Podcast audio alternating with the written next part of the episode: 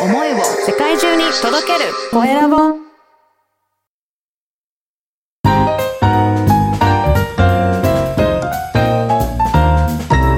ポッドキャストの配信で人生が変わる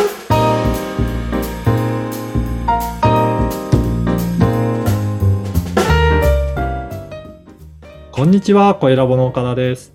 こんにちは、山口智子です。岡田さん、今回もよろしくお願いします。よろしくお願いします。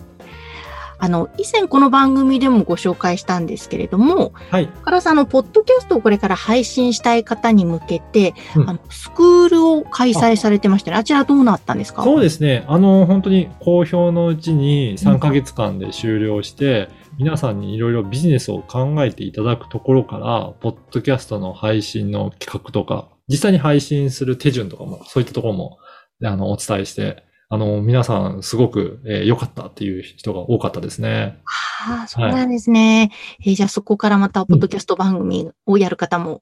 そうですね。はい。今後増えていくなっていうのがあります。で、うん今度はこれをなんか動画コンテンツとかにして、もっといろんな人に簡単に発信できるような、なんかそんなサービスも作れたらいいかなというふうに思ってるので、そういった動画コンテンツの教材とかもできたらまたご案内させていただこうかなと思います。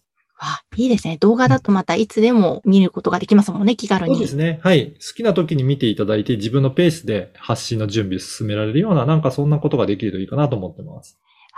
ぜひぜひ、あの、はいまだまだ注目を集めているこの音声メディア、皆さんもぜひ番組始めてみてはいかがでしょうか。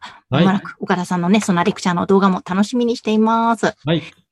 では、本日のテーマは何でしょうか？はい。本日はですね、オーディオアドというサービスについて、ちょっとご紹介したいなと思います。はい、はいオーディオアドですか。はい。これどういったサービスかというと、あの、ポッドキャストのオーディオアドっていうサービスは、音声広告をポッドキャスト番組に載せて、それで広告配信するというサービスなんですね。へえ、ちょっと YouTube うん。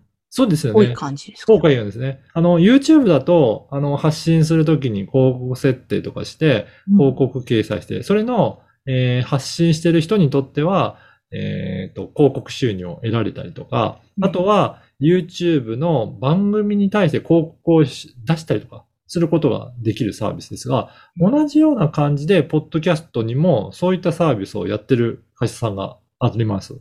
なので、実際にですね、私も、えっ、と、いろんなポッドキャスト番組を聞いたときに、うんあ、これ広告が入ってるなっていうのをたまに、あの、聞くことがあるんですね。なので、最初の方とかさ、あの、途中のところとか、そういったところにいろいろ自動的に広告が入ってるようなんですけど、これ実はいろいろ調べてみると、あのー視聴者によって入れてる広告を変えてるみたいなんですよね。へえ、本当に YouTube のような感じですよね。YouTube の広告のような感じで。はい。はい。どういった年代なのか、どういった、えっ、と、人なのか、なんかその辺を、あのーいろいろ見分けて、えー発信して、で、えー聞けるようにしてる。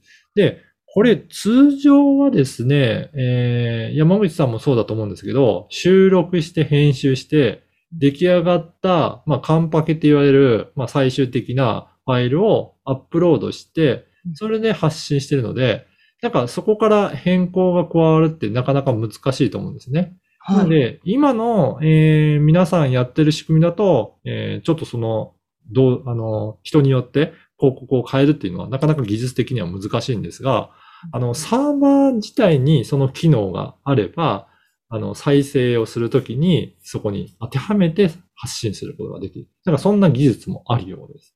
はあ、そうなんですね。ね。なんかすごいですよね。すごいです。はい。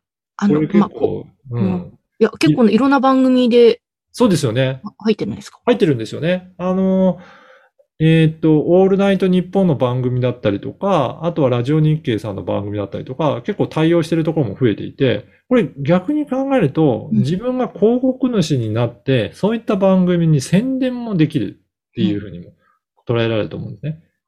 そうすると、自分の番組の宣伝をして、もっと聞いてもらうとか、あとは自社のサービスをもっと PR に、この音声メディアを活用するっていう方法も可能かなと思います。へえ。うん。じゃあ、作っている側はちょっと収益化もはいできる可能性が出てきたということ？そうですね。今今後はそういったところから収益にもなる可能性がありますし、あとは、えー音声で広告を出して、そこからお客さんを呼び込むっていうこともできたりっていうことで、ますますこういったところがあのできるようになると、音声メディアも発展していくんじゃないかなと思います。いやそうですね。うん。あの、まあ、こういう高度な技ではなく、私は自分でなんですが、はい。先初めて番組で、あの、まあ、クラウドファンディングでご支援をいただいた方の、えー会社の CM を作って、お。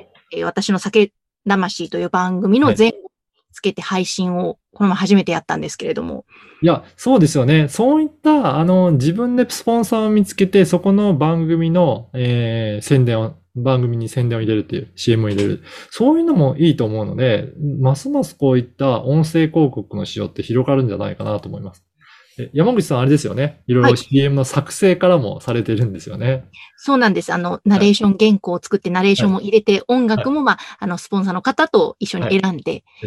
やってみました。なかなか作る過程も楽しく、はい。はい、いいものができたなと思っているんですけれども。あの、あと、この番組の前後にあるような、うんあの、サウンドロゴですよね。まあ、企業の、えー CM のような感じの音声を作るっていうのも、なんかちょっと印象に残っていいんじゃないかなと思うので、なんかそういうふうに音のメディアでいろいろ工夫していくのも、今後はいろいろ楽しんでいただけるし、あとは企業のブランド力アップにもなるんじゃないかなというふうに思いますね。そうですね。本当まだまだ可能性が広がりますね。はい。はい。ということで、えー本日はオーディオアドについてご紹介しました。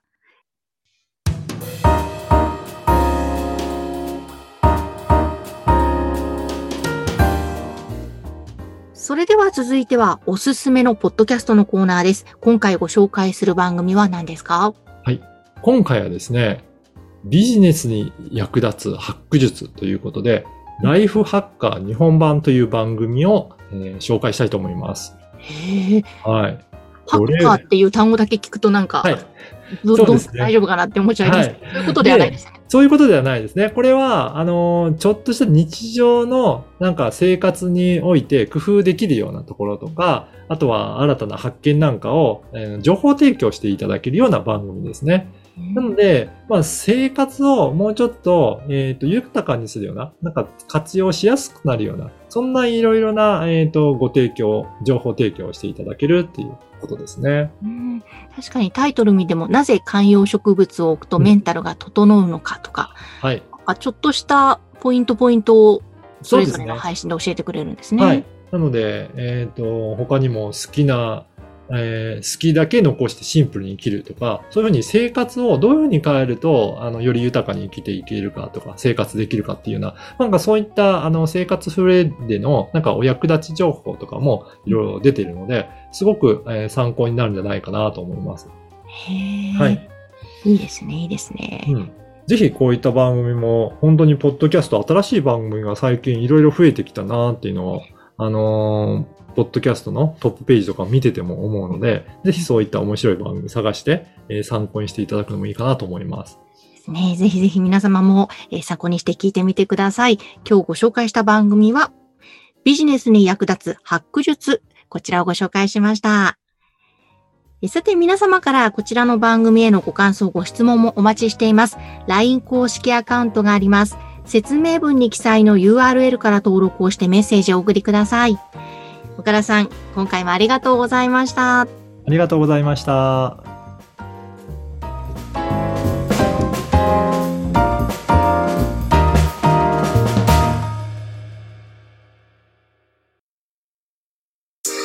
声を思いを世界中に届けるコエラボ